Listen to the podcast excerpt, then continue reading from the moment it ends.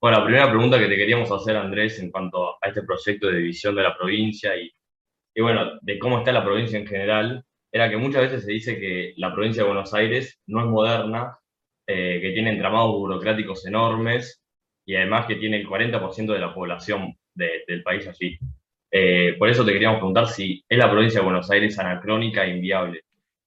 Y si es así, eh, si los municipios no deberían apoyar en este aspecto eh, a la provincia, ¿no? Bueno, la provincia tiene un problema interno, y es que está organizada de manera disfuncional. Todas las áreas de políticas están superpuestas, no están coordinadas. Departamentos judiciales, sanitarios, electorales. Pero además tiene un problema de encaje, que está no más importante que el anterior. No es la provincia en sí misma, sino cómo se encuadra dentro de la federación. Y estos números es muy simple, 40% de la población pero entrega 36, 37% de la coparticipación y recibe el 22%. No está mal que las provincias más ricas redistribuyan a las provincias más pobres, pero Buenos Aires no es la provincia más rica. Y les entrega casi el doble de lo que devuelve. Y el resultado es que la provincia de Buenos Aires tiene más pobreza hoy que el noroeste argentino, cuando es algo más productivo. Entonces, el problema es el federalismo fiscal cómo se recauda y cómo se reparten los recursos. Y Buenos Aires no se puede defender porque es grande y tonta. Pues tiene 40% de la población, pero 27% de los diputados y 4% de los senadores. Entonces, más allá de que la organización interna de Buenos Aires sea disfuncional, que lo es, el problema es que así como está la Federación Argentina, Buenos Aires está condenada a no funcionar. Es la Argentina la que impide el funcionamiento de Buenos Aires. Entonces Buenos Aires lo que hace es vengarse, funcionando mal y arrastrando al país en el agujero negro de la decadencia. El problema argentino es el encaje de la provincia de Buenos Aires. Lo es desde las Provincias Unidas del Río de la Plata, cuando se hablaba de Buenos Aires y los 13 ranchos. Hace 200 años que tenemos el mismo problema. No sabemos encajar a Buenos Aires en el, cuerpo político de la nación. Ahora la pregunta de los municipios, si querés te extiendo, qué es lo que deberían hacer. Bueno, Buenos Aires es una de las pocas provincias que reformaron la Constitución pero sin modernizarla en función de la Constitución Nacional. ¿Qué significa esto? Que la Constitución Nacional del 94 ordena la autonomía municipal, pero la Constitución Provincial del mismo año no la garantiza. Entonces tenemos dos constituciones viejas en el país, Mendoza y Santa Fe, que son las que no permiten la reelección del gobernador. Y una que es nueva, la de la provincia de Buenos Aires, pero no es moderna. Siendo nueva, es antigua. Y el problema entonces es que los no hay autonomía municipal, el poder judicial de los municipios es provincial. Auditoría de cuentas, tribunal de cuentas, todo lo que hacen los municipios está vigilado por una burocracia ajena, gobernada por porteños, que no entienden nada de la provincia de Buenos Aires, y conocen muy poco a los 135 municipios. Yo no tengo duda de que los municipios tendrían que ser los primeros en rebelarse, pero no tienen recursos, no tienen poder para hacerlo, así que protestan y después van a mendigar a la plata. En esa situación estamos. Y Andrés, eh, siguiendo con esto de la cuestión de la dirigencia política, el año pasado escribías un tweet que decía, eh, desde ninguna intendencia bonaerense se llega gobernador, desde la gobernación no se llega presidente. Por eso te queríamos preguntar si la, además de que la actual provincia no le sirve a los ciudadanos, por así decirlo, tampoco le sirve a la dirigencia política en general. Así es. No a la dirigencia que tiene ambiciones a la dirigencia mediocre que se conforma con gobernar a ese nivel, y quizás a los que les interesa llenarse el bolsillo, les resulta suficiente. Porque cuanto más grande y opaca, más fácil es hacer cosas oscuras. Pero si uno tiene ambiciones legítimas, quiere cambiar la provincia, la vida bonaerense, cambiar el país, no es desde la provincia de Buenos Aires de donde va a hacer carrera. De hecho, vienen habitualmente de otros lados. Igual, los que tienen votos en la provincia de Buenos Aires tienen el poder pero habitualmente no tienen el poder de manera transparente. No pueden ser presidentes, terminan siendo vicepresidentes. No pueden ser gobernadores, terminan importando porteños. Y entonces el único intendente que llegó a gobernador fue Dualde, y no llegó por ser intendente, sino por ser vicepresidente, como Rukauf, como Scioli, como María Eugenia, María Eugenia Vidal, que no llega de la vicepresidencia, sino de la vicejefatura de gobierno porteño. Y el único eh, vamos a decir presidente, que llegó desde la gobernación de Buenos Aires desde el 83, fue también Dualde. Y de nuevo, no llegó desde la gobernación, llegó desde el Senado, después de haber perdido la candidatura presidencial. Así que la, la escala, el curso honorum de la política está roto en la provincia de Buenos Aires. Te torna imposible que recibas un beneficio por ser un buen gobernante. Tenés que llegar desde arriba, desde la presidencia, desde la capital. Andrés, eh, leímos un, artículo tuyo sobre la división de la, provincia de Buenos Aires y vos nombrabas como dos problemas principales que los acabas de nombrar brevemente, que son uno es la cantidad de diputados que representan a, a los ciudadanos de la provincia y el otro es el tema de la coparticipación. ¿Me puedes describir brevemente los dos? ¿Cómo no? Porque los dos son inconstitucionales. La Constitución establece que los diputados se distribuyen entre las provincias en función de la población. Y la población, o mejor dicho, la cantidad de bancas, se ajusta en función del último censo. Los 257 diputados de la Cámara de Diputados Argentina se eligen en función de una ley de la dictadura que se basa en el censo de 1980, hace 40 años. Hubo tres censos en el medio, y nosotros seguimos votando con un censo viejo. Eso significa que un diputado bonaerense vale 10 veces más en votos que un diputado fueguino. En votos, no hablo de calidad. Digo que con 10 veces menos votos conseguir lo mismo en Tierra del Fuego que en la provincia de Buenos Aires. Un diputado. Es inconstitucional. El Poder Judicial ya eh, le, exigió, ya hizo fallos o declaraciones pidiéndole al Congreso que adecue la distribución de bancas a lo que establece la Constitución, y no se hizo. Lo que pasa con la coparticipación es algo parecido, aunque no viene desde el 53, como esto de la distribución demográfica, viene desde el 94.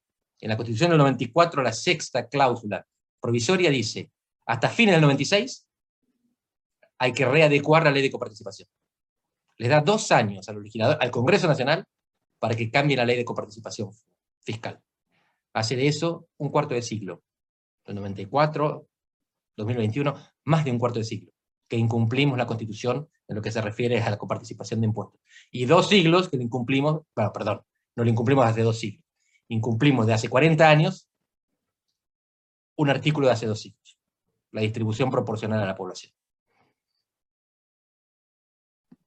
Y Andrés, ahora cambiando el eje de, la situación de la provincia al proyecto en sí de la división, eh, yo me preguntaba, ¿no? ¿Por qué hay que llegar a este extremo de eh, cortar de raíz el problema con una división y no esperar quizás a, a, que se modifiquen o que se mejoren las inequidades económicas, políticas que tiene la provincia? Eh, no hay ningún problema con la selección de terapias. Hasta ahora estábamos con el diagnóstico.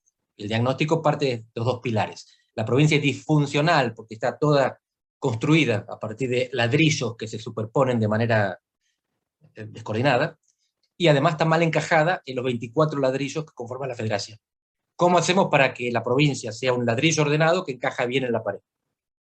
Algunos proponen la división, otros proponen la regionalización otro propone el cambio de la ley de coparticipación. Si hacen todo lo, todo lo demás, a lo mejor no hace falta la división, pero todo lo demás incluye que la provincia de Buenos Aires tenga el 40% de la Cámara de Diputados y tenga más o menos, más o menos, el 40% de la coparticipación. Siempre un poco menos, lo que decía antes, siempre tiene que haber redistribución. Pero esta redistribución confisca y empobrece. Así que eso por el lado del encaje. Por el lado de la organización interna, bueno, fíjense, ¿cómo, hacen, ¿cómo hacemos para arreglar que dos tercios de los bonaerenses, dos tercios viven en el 5% del territorio? Y si lo agrandamos a nivel nacional, un tercio de los argentinos viven en el 0,5% del territorio. ¿Sí? Un tercio de los argentinos viven en el 0,5% del territorio nacional. Eso es un problema de desarrollo. No se arregla cambiando la Constitución. La idea es que la división lo que podría favorecer es la autonomía, la autogestión, el mejor gobierno, y en el federalismo competitivo, una provincia bien administrada en el sur del Salado, por ejemplo, con capital Bahía Blanca, vamos a imaginarnos, tendría la capacidad de desarrollar políticas que atraigan ciudadanos y que atraigan capitales, que atraigan inversiones. Así como está, el conurbano es el agujero negro, que atrae plata y problemas. Y esto no es algo dicho en contra de los que habitan en el conurbano, al contrario, esos son los más perjudicados. La provincia como está no beneficia a nadie, salvo a las burocracias oscuras que se benefician de la opacidad, de gestionar, no necesariamente robar, no necesariamente corrupción, es incompetencia que favorece a algunos, es un estado de situación eh, que no perjudica a todos por igual, a algunos les conviene. Siguiendo con este tema de la división, desde el principio de, de este siglo, el siglo XXI, eh, hubo muchas personalidades y personajes políticos que, hablaron de la regionalización o la división de la provincia, como por ejemplo Menem, Scioli, Sanz, Otavis, Monzó, y ahora hace poco Esteban Burrich en una entrevista lo dijo, eh, dado tantos intentos de, de, división de la provincia o de proyectarla, ¿no, ¿no sería inviable también aprobar un proyecto de esta magnitud? Por ahora, así se demostró. Hoy la provincia es lo que se lo que se llama un problema intratable. Nadie niega que haya un problema. Yo no conozco a nadie que diga la provincia funciona bien, hay que dejar todo como está. No conozco a nadie que diga eso. El diagnóstico varía. En general, muchos se enfocan en la cuestión endógena, interna. Y vamos a regionalizar para que coincidan los distritos electorales con los sanitarios, con los judiciales, con los educativos, escolares. Otros se plantean, no, el problema es el encaje, vamos a resolver la ley de coparticipación. Pero ahí lo que necesitas es el consenso de las demás provincias, que por supuesto no quieren alargar lo que reciben. Es, votan a favor de sus propios intereses, que es seguir confiscando la provincia de Buenos Aires. Así que lo que vemos ahí es eh, un bloqueo. Y ese bloqueo hoy, el statu quo, es la situación más probable. La provincia, seamos claros, la provincia no es inviable.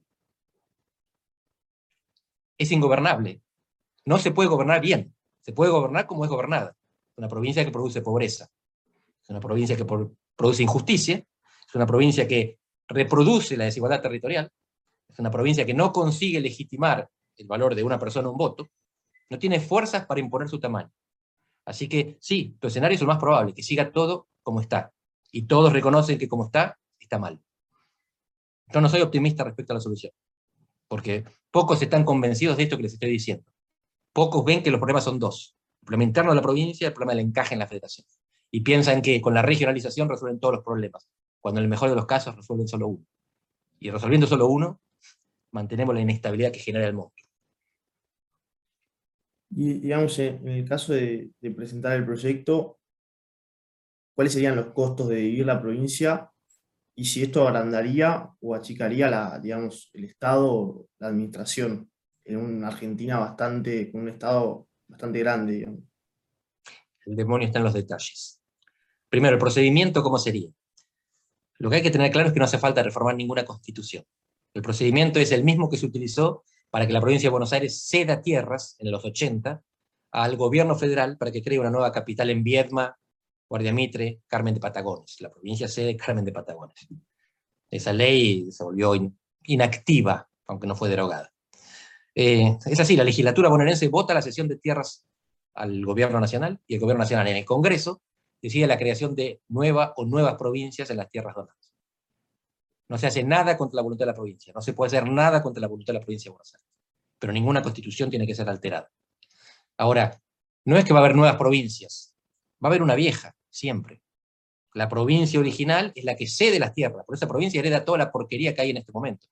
Toda la pésima burocracia platense, todos los, eh, todas las disonancias, todas las discordancias, todos los problemas, pero también los edificios, los recursos, los hereda la provincia vieja, que posiblemente mantenga residencia en La Plata, más el sur del Gran Buenos Aires.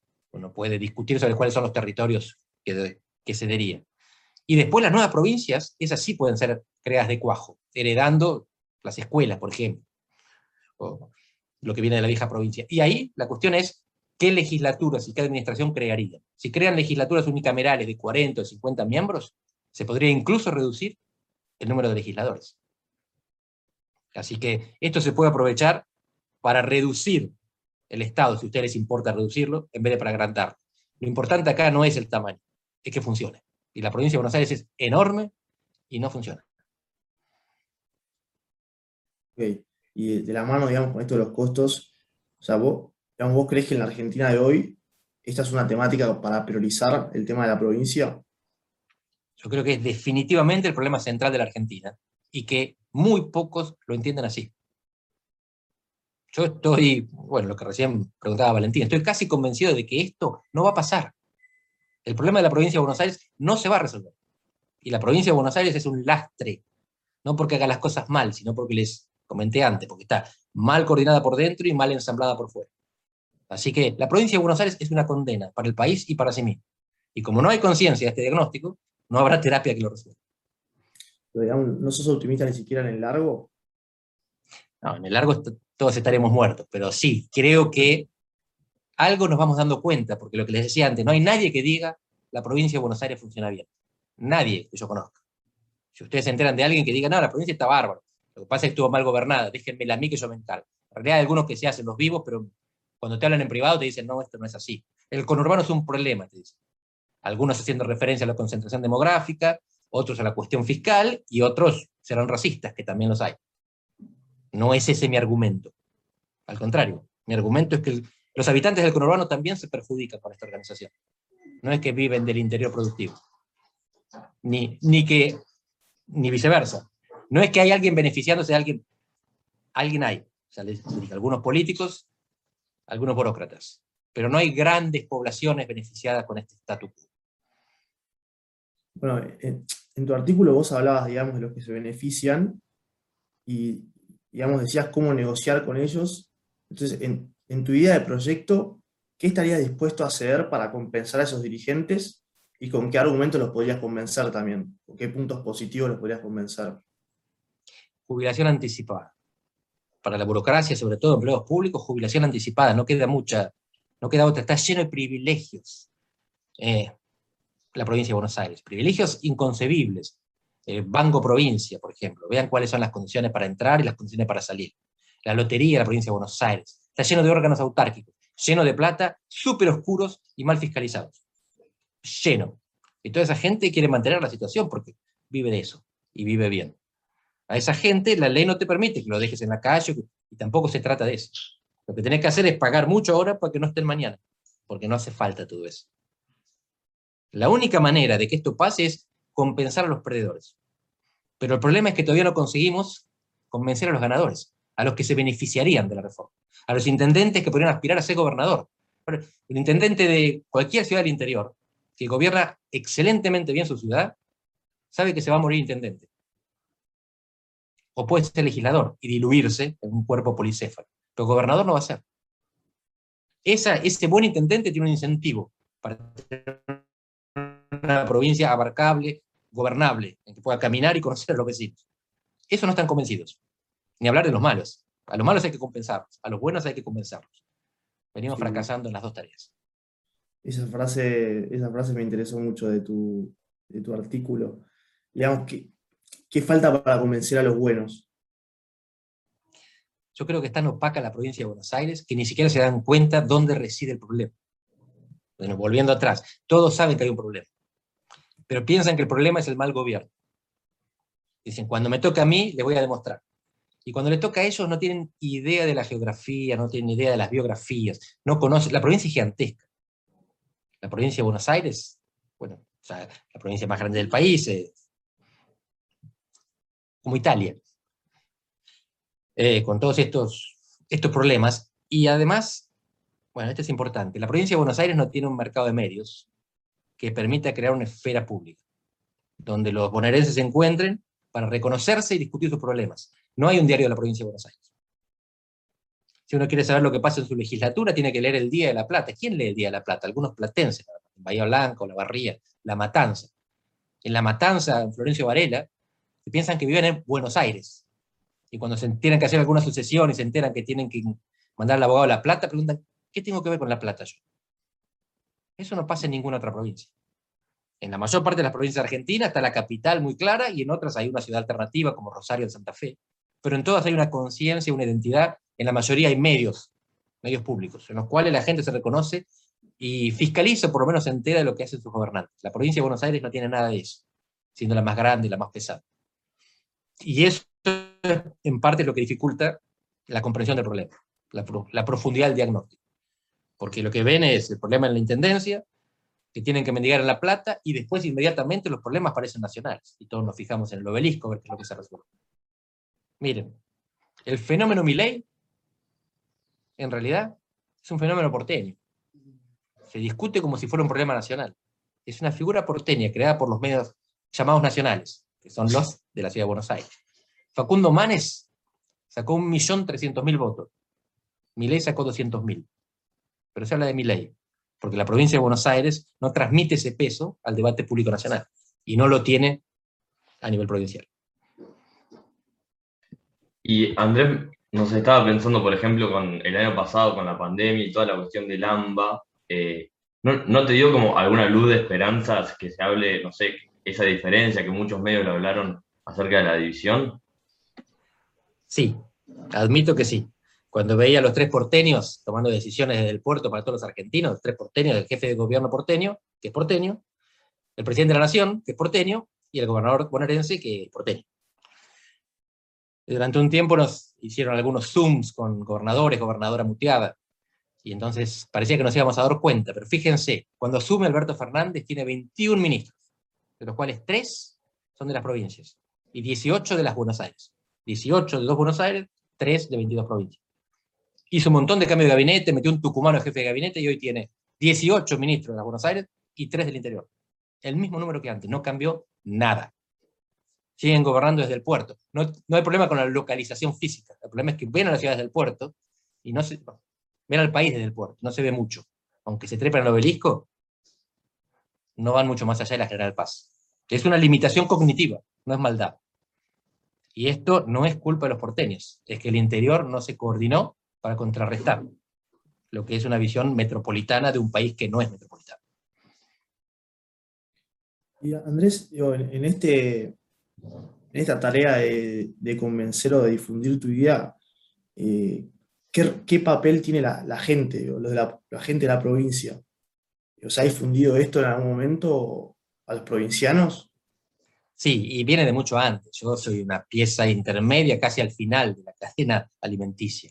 Fíjense, el diario histórico Bahía Blanca se llamó La Nueva Provincia, siglo XIX. Bien. El diario más importante de Mar del Plata es la capital. Las grandes ciudades del interior bonaerense siempre tuvieron claro que había un problema. Y además tuvieron la ambición de resolver ese problema cortándose del resto y gobernando lo que queda. Yo siempre pensé que la decisión tenía que venir de arriba, que era una decisión que tenía que ser pública en toda la provincia, pero que la legislatura tenía que hacer la sesión de tierras para que el Congreso cree las nuevas provincias. Me rendí, no va a funcionar así. La única manera en que esto funcione es que desde abajo se pida autonomía. Que Vaya Blanca haga una coalición, una liga con los municipios circundantes y digan, esto no puede seguir así. No podemos hacer 700 kilómetros hasta La Plata para que nos llenen un formulario y nos controlen las cuentas. Que Mar del Plata haga lo mismo. El norte de la provincia de Buenos Aires, la zona núcleo. Mientras no haya una rebelión de abajo, nada va a cambiar. Porque en La Plata no se entera que existe un abajo. Mejor dicho, saben que existe un abajo, que son aquellos los que tienen el pie puesto. Pero les parece que son todo lo mismo. Y no sé si lo habías dicho antes, pero en cuanto al procedimiento, eh, ¿pensás que alguna forma de referéndum, de consulta popular sería imposible o sería denegada por parte de los provincianos? Creo que podría ser útil, pero siempre después de un debate público. Un debate que se realice en los 135 municipios, en la plaza pública o en la municipalidad, en que la gente tenga la oportunidad de escuchar los argumentos y haya... Sabemos que existe el sesgo de confirmación.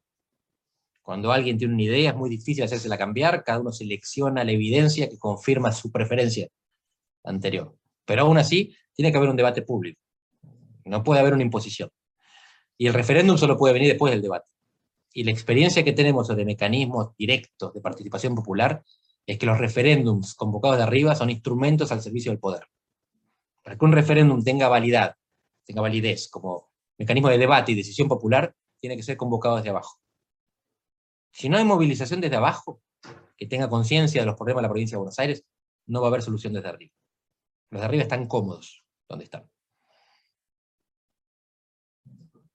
Una cosa que no te preguntamos, que me acabo de acordar, creo que la mencionaste en un momento en tu artículo, que sí como hablas de la, influencia que tienen las elecciones presidenciales, quién gobierna la provincia también. Eso fíjense, sí, habitualmente hay coincidencia porque peronismo, peronismo. Alfonsín tuvo los primeros cuatro años con Armendáriz. Después, eran seis años en la época, coincidió con los dos primeros de Cafiero, y ahí empezó a... De hecho, la presidencia de Alfonsín terminó por causas económicas, pero en parte la debilidad política se manifiesta a partir de su derrota en la gobernación de la provincia de Buenos Aires, el 6 de septiembre del 87. Miren de la Rúa. De la Rúa gana las elecciones, pero Rucauf gana la provincia de Buenos Aires, con unas colectoras de otro lado, Garay Rico, y entonces es uno de los que habilita zonas para que haya manifestaciones públicas, seamos suaves.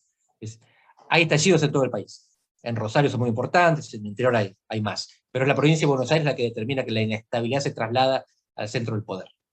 Así que cuando el presidente no controla la provincia de Buenos Aires, está en problemas. Y por eso son los presidentes los que ponen gobernador de la provincia de Buenos Aires. Por supuesto que Armendáriz era alguien de confianza de Alfonsín, pero Alfonsín no era presidente todavía. Pero fíjense que Menem puso a sus dos vicepresidentes. A sus dos vicepresidentes los hizo gobernador. A Dualde y a Rucauf. Y Kirchner hizo gobernador a su vicepresidente, a Scioli. Así que lo que tenemos acá es una delegación evidente en que el presidente se da cuenta de que si la provincia está en problema. Pero no es la provincia la que autónomamente negocia con el presidente. La provincia es subordinada o problema. No hay tercera posición. La provincia nunca es solución. Andrés, tengo la última eh, para cerrar. Eh, hubo algunas propuestas, también vi, investigué, que decían que también hay que dividir la matanza. Eh, ¿Eso qué pensás? ¿Se debería hacer complementariamente con la provincia de Buenos Aires? no sé, ¿qué, ¿qué opinas? No, definitivamente no puede ser en conjunto, porque dividir la matanza, esté bien o mal, es considerado antiperonista. La matanza es el símbolo del peronismo y el que propone dividir la matanza es porque quiere retirarle poder a ese intendente.